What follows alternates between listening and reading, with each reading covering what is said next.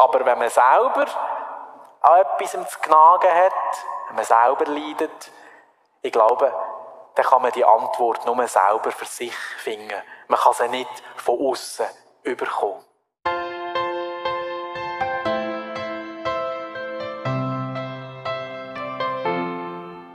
Der Herr sei mit euch und mit deinem Geiste.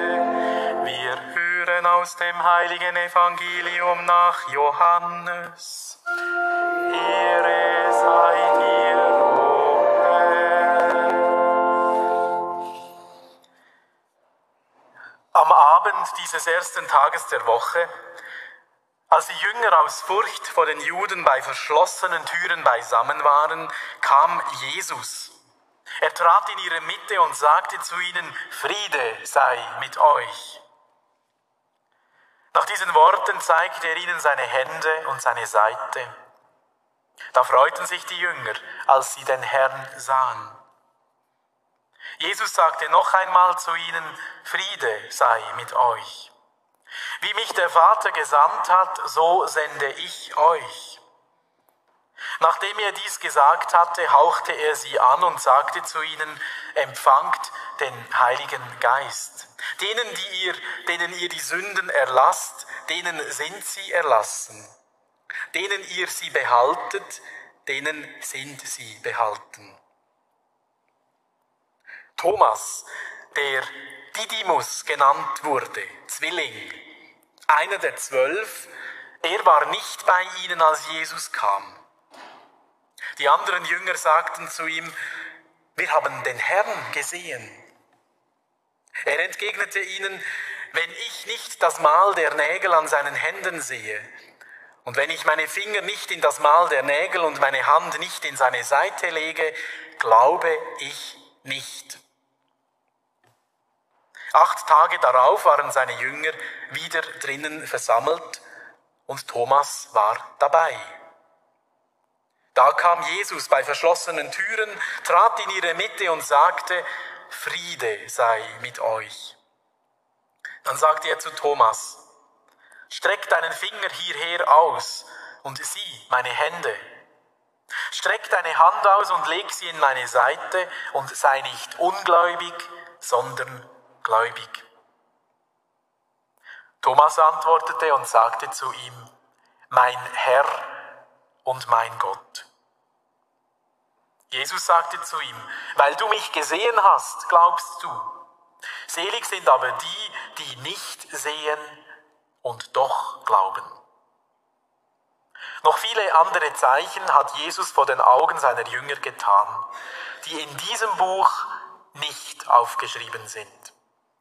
Diese aber sind aufgeschrieben, damit ihr glaubt, dass Jesus der Christus ist, der Messias, der Sohn Gottes, und damit auch ihr durch den Glauben Leben habt in seinem Namen. Evangelium unseres Herrn Jesus Christus. Lob sei dir, Christus.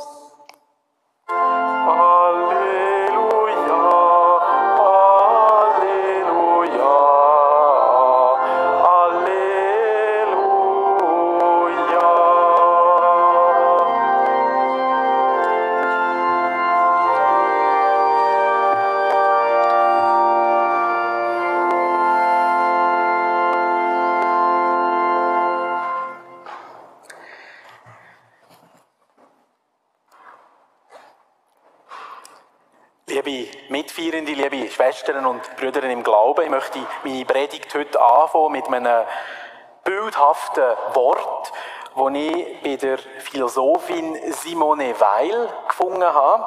Sie ist im Anfang vom 20. Jahrhundert hat sie gelebt. Sie war eine Philosophin in Frankreich. Sie hat ursprünglich eine jüdische Abstammung, ist aber nicht gläubig gewesen, aber durch ihre Auseinandersetzung mit dem Glauben, mit der Philosophie, ist sie immer näher an christlich Glauben gekommen und hat sich dann, man weiß es nicht genau, aber erst auf dem Totenbett taufen Sie hat verschiedene sehr mystische Texte geschrieben, unter anderem auch eine Betrachtung zum Vater Unser. Und in dieser Betrachtung tut sie eben den folgenden Gedanken aufwerfen. Zwei Gefangene in benachbarten Gefängniszellen können durch Klopfzeichen gegen die Mauer miteinander kommunizieren. Die Mauer ist das Trennende zwischen ihnen. Aber die Mauer ist zugleich auch das, was ihnen erlaubt, miteinander zu kommunizieren. Das Gleiche gilt für uns und für Gott. Jede Trennung kann auch eine Verbindung sein.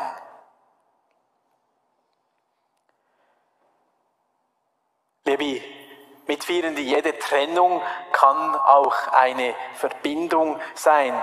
Jeder Zweifel, jedes Fragezeichen, wo uns manchmal an der Gegenwart oder an der Gerechtigkeit von Gott zweifeln kann auch etwas sein, wo uns immer noch in Verbindung mit Gott heben.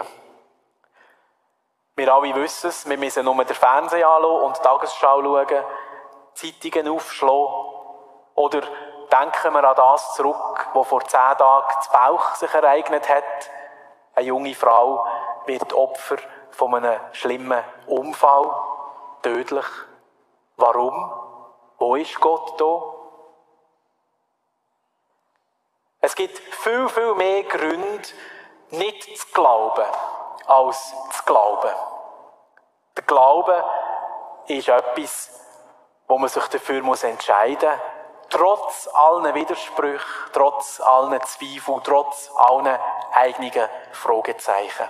Das alle haben wir alle schon oft erlebt, wenn ein schwerer Schicksalsschlag uns heimsuchen, eine schlimme Diagnose, ein Todesfall von einem geliebten Menschen.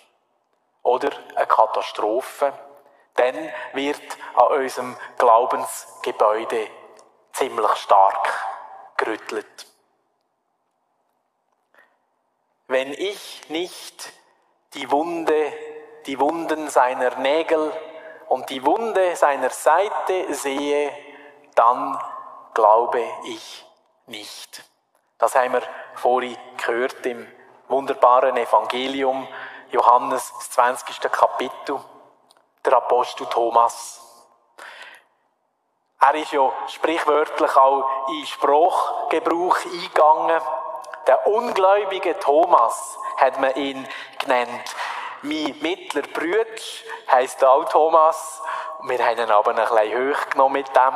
Er ist auch nicht so gern zu Kirche gegangen, geht auch heute nicht. Der ungläubige Thomas. Ja. Aber Hand aufs Herz. Wir alle sind doch in dem ungläubigen Thomas irgendwie mitgemeint. Wer von uns hat schon einen felsenfesten Glauben, der Berge versetzen kann? Wer kann in Anbetracht von viel Leid und Unglück und Terror felsenfest an allmächtig Gott glauben, mit vollster Seele, mit vollster Kraft? Der Glaube ist oft schwach Vielleicht schlummert oftmals einfach die Sehnsucht nach dem Glauben in uns. Sehnsucht können so fest zu glauben und zu vertrauen. Und wir alle, gerade in der Zeit im 21. Jahrhundert, wir sind naturwissenschaftlich prägt, wir sind wirtschaftlich prägt, wir sind auf Zahlen getrimmt, auch Seelsorger schauen, wo läuft es wie gut. Ja, wir sind so. Und wer könnte es uns verübeln, dass nicht auch wir möchten anlängen und messen und sehen, als der Auferstandene wirklich aus dem Grab rausgekommen ist und jetzt in unserer Mitte gegenwärtig ist. Wie wäre es doch schön, wenn er jetzt hier in Lieb und Seele würde erscheinen bei uns. Das eine Sache. Wir, würden, wir könnten anbauen. Hä? Aber wir alle wissen, es ist auch ein bisschen etwas anderes gemeint. Glauben, das Wort gibt es ja im Hebräischen nicht. In der Urspruch von den ersten Christinnen und Christen. Glauben heißt einfach Vertrauen haben, ein Urvertrauen, wissen, dass es gut kommt, ins Positive.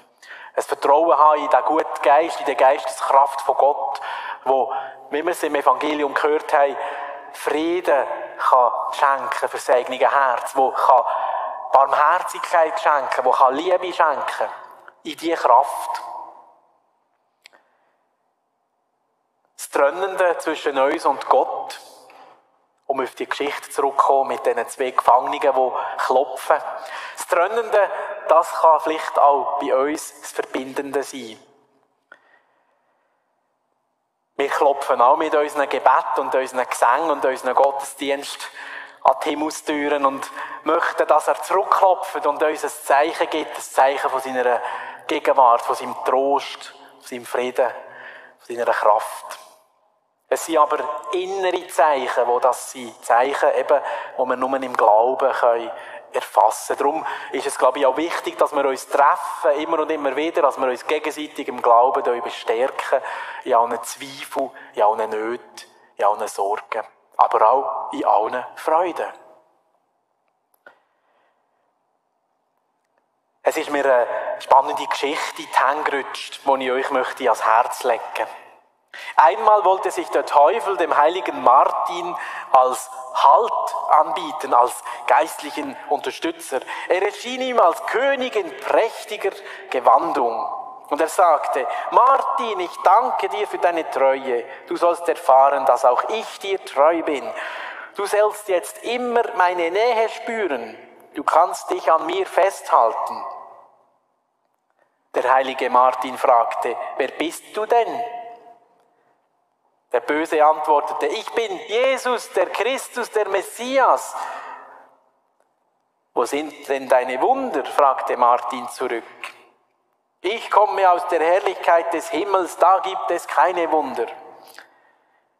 Darauf sagte der heilige Martin, an den Christus, der keine Wunden hat, an den kann ich nicht glauben.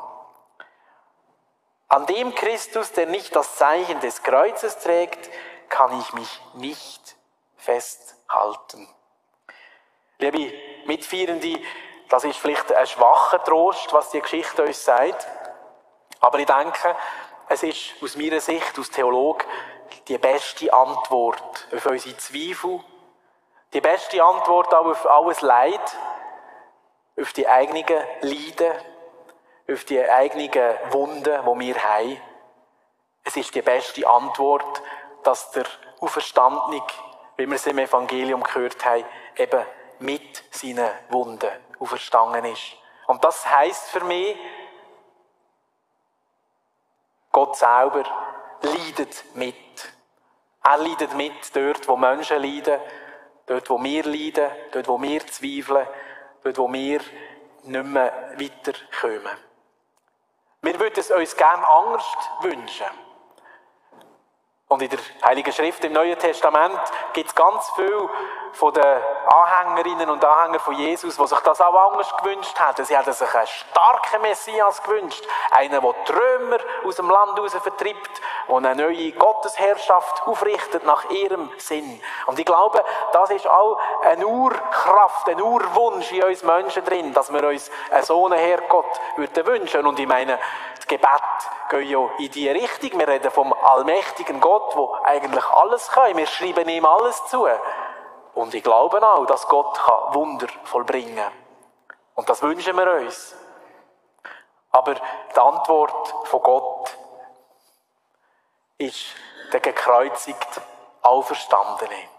Das ist seine Antwort. Das ist eine unglaubliche Antwort.